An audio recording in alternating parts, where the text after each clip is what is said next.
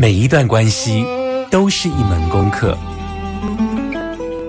每一次经历都是生命的滋养。世界上最重要的东西，往往用眼睛是看不见的。One, two, three, four. 那我们就用听的吧。今夜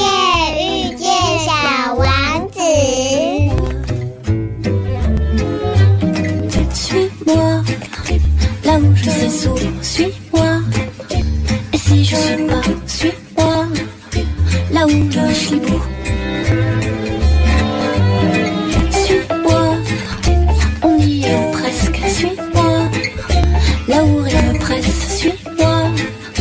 Et voilà que nous y voilà. Ta-da-di-dou-dou.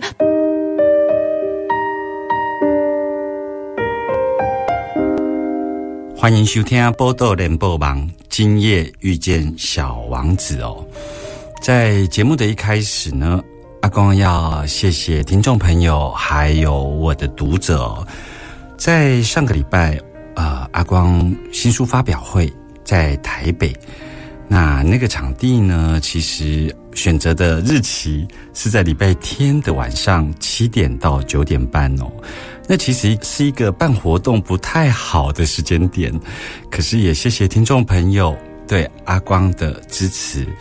那在今天的下午，其实台中场一样，谢谢你来，你们来对我很重要哦，因为在去年阿光发行第一本书的时候啊，出版第一本书，我那时候就很担心自己是一片歌手，有没有？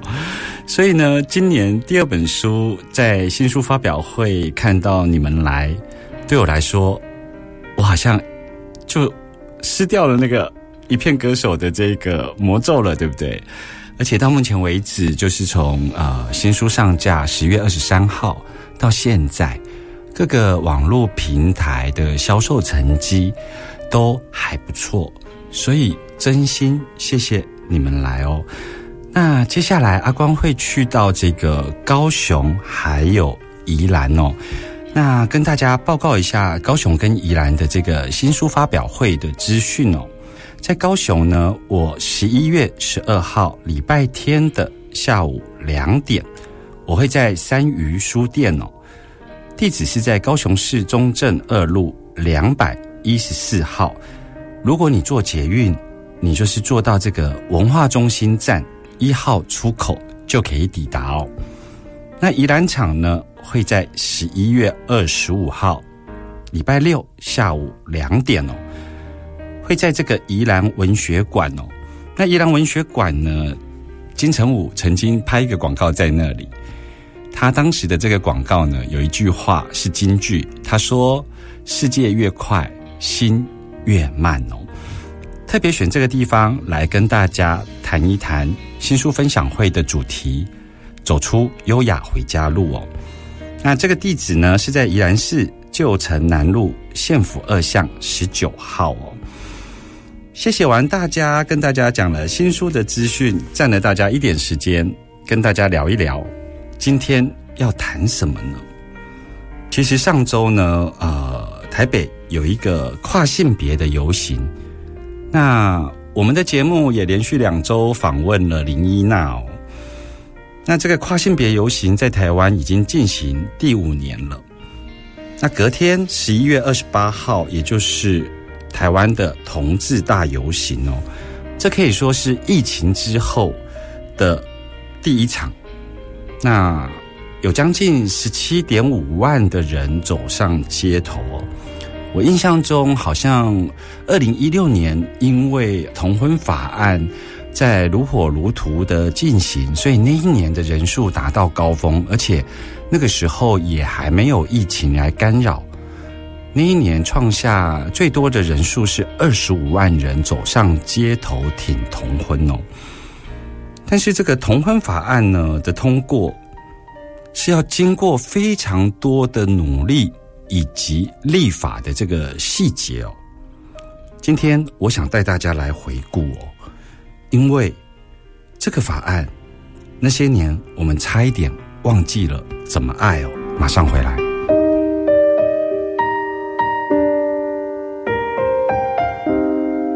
欢迎豆登阿兰波多连播榜，今夜遇见小王子。今天要跟大家聊一聊有关于同志运动的这个同婚法案的回顾哦，因为我觉得一个法案的通过，其实真的不是近几年这种包括同婚公投啊，或者是我们看到的这一种呃立法院这样子通过的一则新闻，然后就过去了。其实台湾呢，在同志运动的脉络之下，光要结婚这件事情，其实我们走了二十几年哦。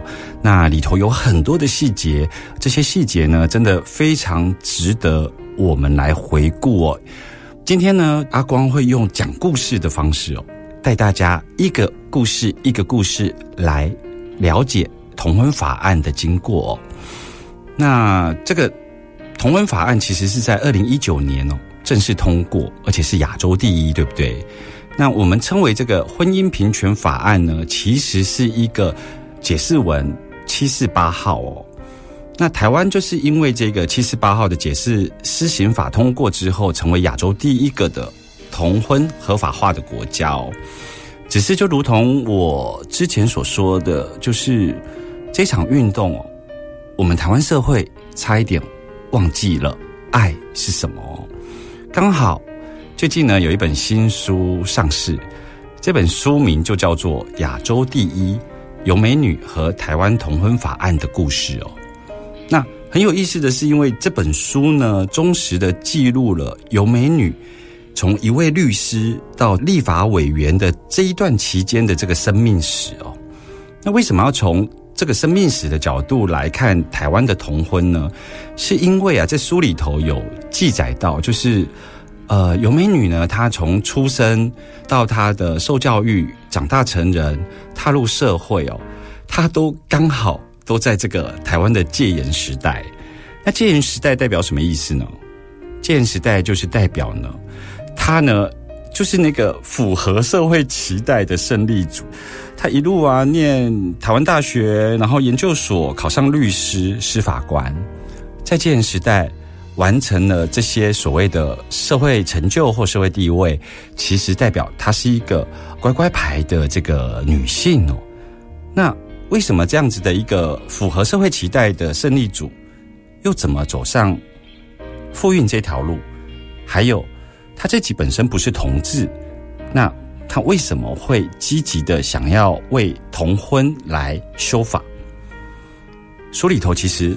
写了这样的一段故事，从他的生命史的角度来看同婚的经过。他当时呢当上律师之后，他就是参加了妇女薪资。那妇女薪资呢就跟有美女律师来邀稿，希望他能够从这个女性的角度来写一写法律上对妇女的不平等。当时呢，因为他求学就业呢都一直很平顺。所以他脑袋里头从来没有想过这个社会上有什么不平等的事呢，所以他一直都交不出文章，你知道吗？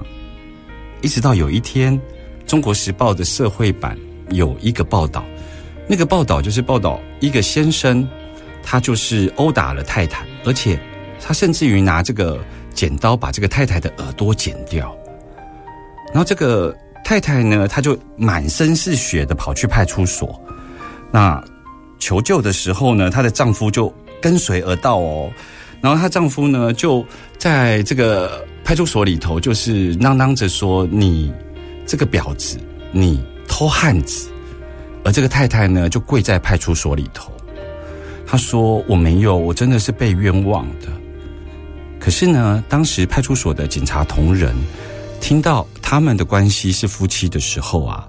竟然跟他们讲说：“哦，那这个是家务事，所以就请他们回去哦。”那这则报道有美女看到的时候啊，她是第一次看到了台湾妇女的真实处境，因为在当时的台湾社会没有家庭暴力、家暴这两个字。诶，听众朋友听到这里有没有觉得很不可思议？就是。我们现在对于家暴这两个字，然后我们知道，如果发生这种家庭暴力，我们可以去跟呃谁来求救等等的。那当时没有家庭暴力这四个字的时候啊，就更别说有相关的法案哦。更何况这位先生他拿着剪刀，手上有凶器，其实就是现行犯。这个报道对尤美女律师来说就是非常震撼。她觉得台湾妇女如果能够更了解一些法律的知识，或许就能够更保护自己哦。那台湾社会呢，总是要出了大事之后，社会才会进步一点点，有没有？就这个部分啊，阿光有时候其实会觉得很感慨，然后也谢谢这些灵魂用他们的生命来，嗯，为我们的社会进步来投身哦。从邓如文事件、彭婉如事件到叶永志事件哦。这一件件都是用他们的生命，然后来对我们教导。我记得我在念大学的时候，当时就是因为发生了彭婉如事件，然后我去参加了那一次的游行。那个游行叫做“女权火照夜路”，是在夜间的游行哦。那个游行我是第一次看到有同志团体在游行的队伍里头，然后他们非常勇敢，但是呢。我们也看得出，他们怯生生的戴着面具走上街头。我要说的是，妇女运动的两性意识的高举啊，才有机会带领我们去看到同志运动所主张的性别平权。也是因为性别平权的同婚通过，才让我们有机会认识到跨性别者的存在。社会一直以来都是一点一滴的在进步。讲到这里，我要说的是，有美女其实本身不是同志，她的性别议题的启蒙是从参加妇女新知开始的。她的生命历程让我们知道，关心人权不是关心自身的权利哦，不需要自己是什么身份然后才去关心，而是人权议题的关注呢，本身就是一个对人真实生命。平等观的坚持哦，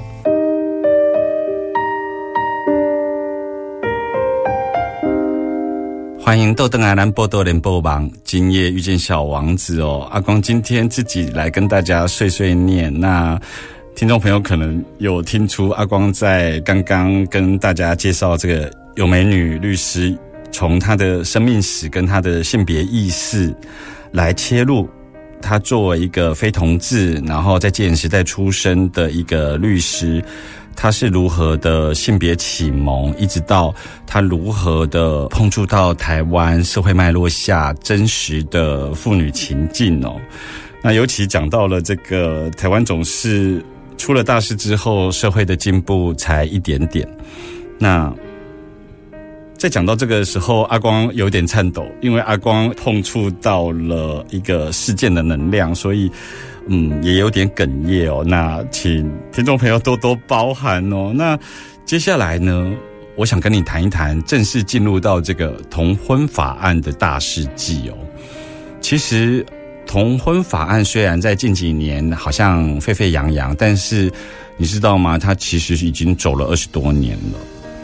我们如果认真要来说啊，就是两千年的时候，台湾第一次政党轮替，当时的阿扁总统在总统府成立了人权咨询委员会哦，因为希望在这一个人权的意见上能够广纳民意哦。那在两千零六年的时候，萧美琴委员首次提出了同性婚姻法哦，但是当时呢，朝小野大。的立法院生态，每一个法案呢，都要经过这个程序委员会哦。可是这个同性婚姻法，当年却连程序委员会的大门都走不出去，那就更别提政党协商或是院会的表决哦。那每一周的提案，每一周都被国民党背个。一直到肖美琴立法委员的这一个职权身份卸任之后，这个法案就正式归零哦。一直到这个二零一二年的时候呢，发生了一件事情，然后发生的这个主角刚好是我的大学学弟哦，陈进学。我的大学学弟陈进学呢，他跟他的伴侣在二零一二年的时候呢，他去到了这个户政事务所登记结婚，然后被户政人员拒绝，然后退件。然后我的这个学弟陈进学呢，他呢就跟他的伴侣两个人就对这个户政单位提出了诉讼。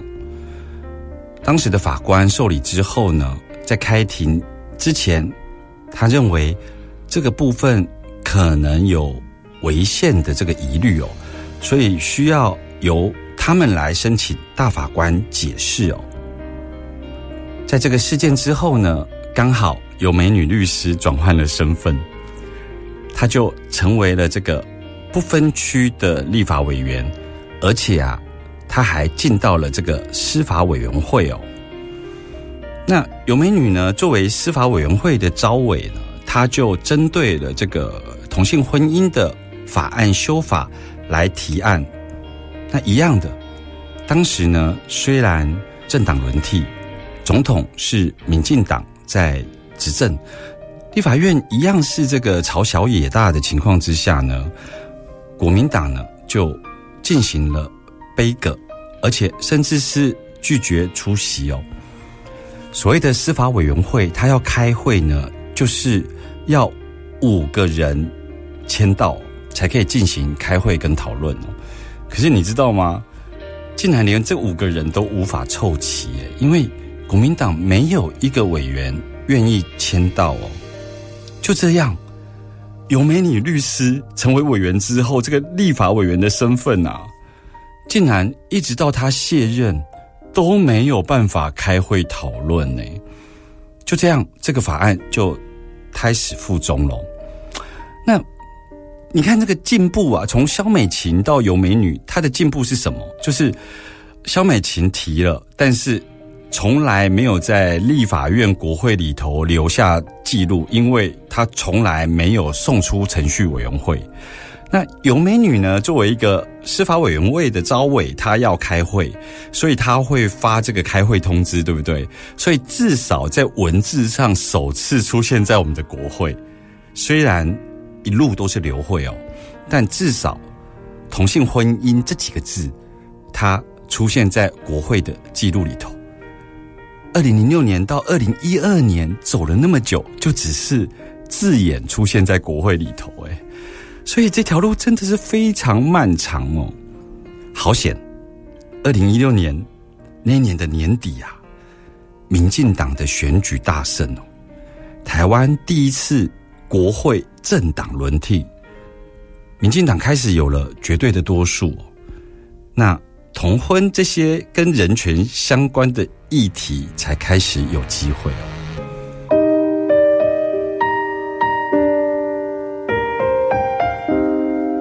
咱继续都登来波多连播网，今夜遇见小王子哦。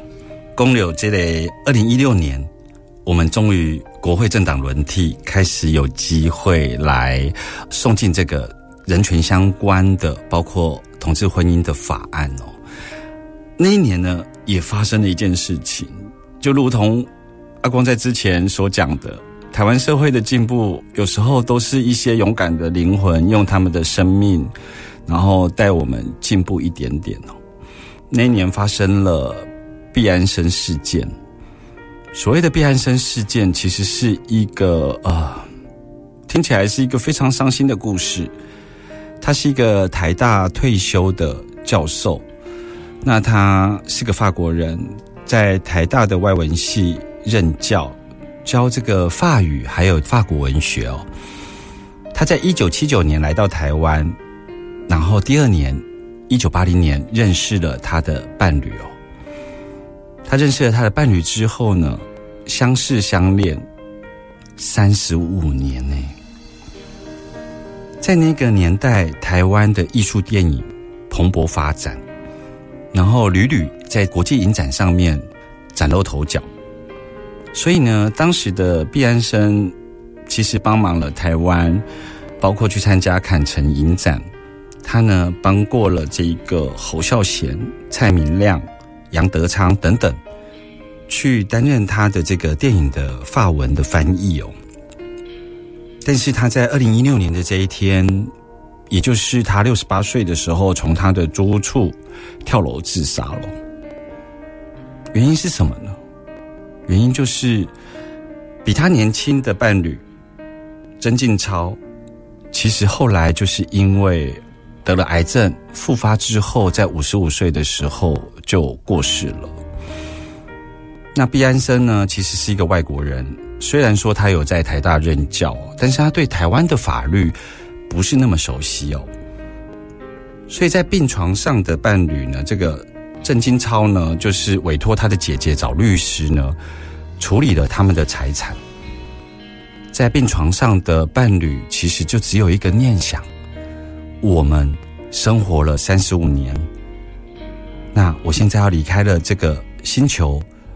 我希望能够让我的伴侣毕安生能够继续住在我们共同经营过的家。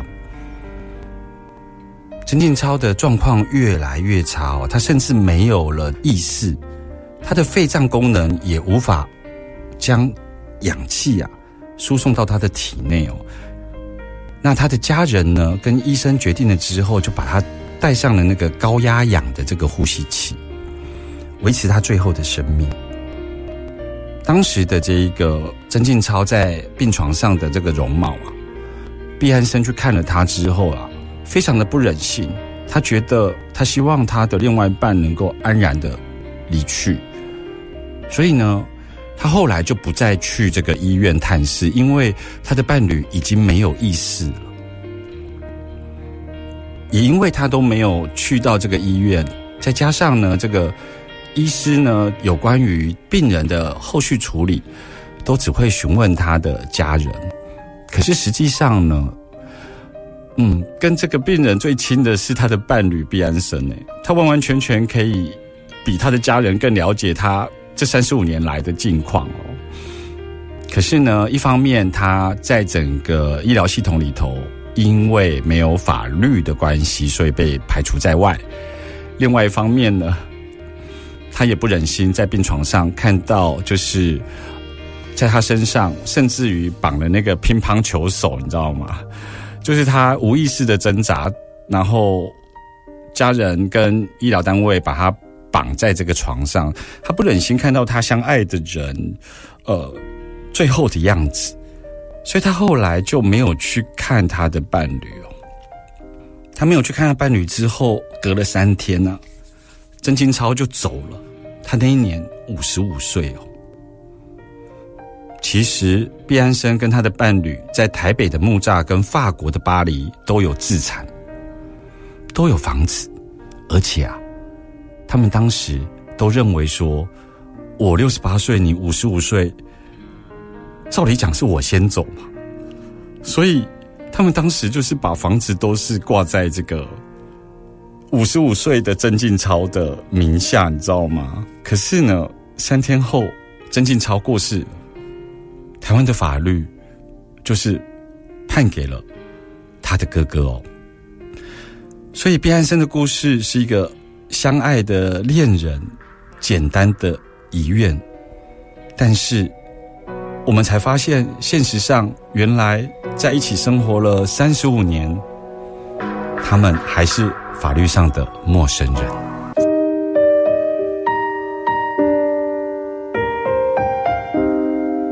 继续都登阿兰波多连波邦，今夜遇见小王子。阿公刚刚为什么要跟大家讲了一个毕安生的故事呢？毕安生后来跳楼自杀了，并不是因为他要争家产，而是他生活的记忆也被剥夺了。不单单是伴侣的离去，还包括他们共同生活的记忆也被剥夺了。会讲这个故事是要跟大家说，其实有美女委员她当时要提这个法案，这个事件非常重要，因为它让更多支持同婚的人有一个迫切的动力来进行战斗。不然，有美女委员，光民进党党内也有很多人其实是不支持同婚法案，甚至于没有签署。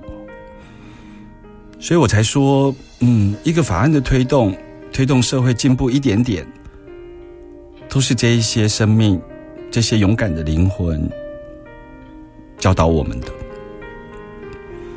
我们回来这个书里，这本《亚洲第一有美女和台湾同婚法案》的故事哦，这本书啦，嗯，总之，二零一六年有美女委员呢提案了修法，那当然引起了包括互加盟等反动的保守势力的反扑嘛。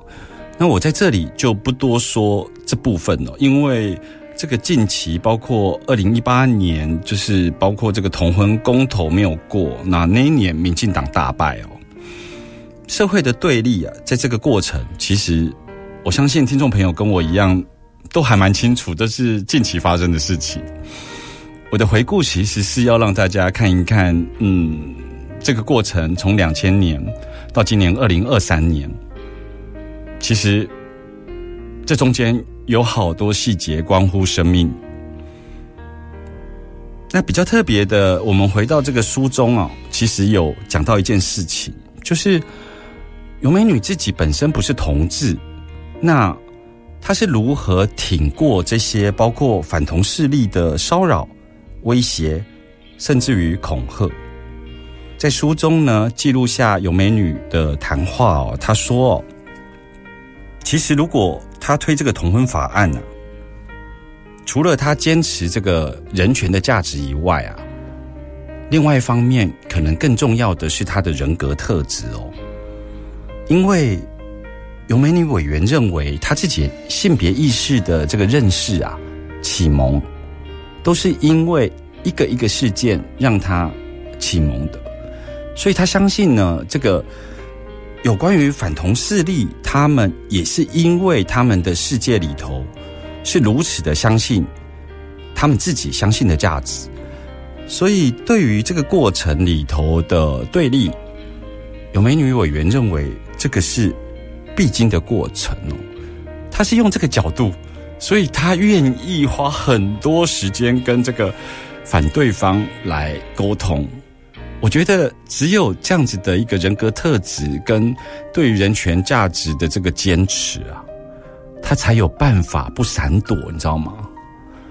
因为政治人物嘛，他要选举的时候，他其实是会有压力的，因为嗯，每一张票都是必须争取的，所以当他把这个过程当做是必经的过程的时候。这件事情好像才有可能有一天真正的走到哦。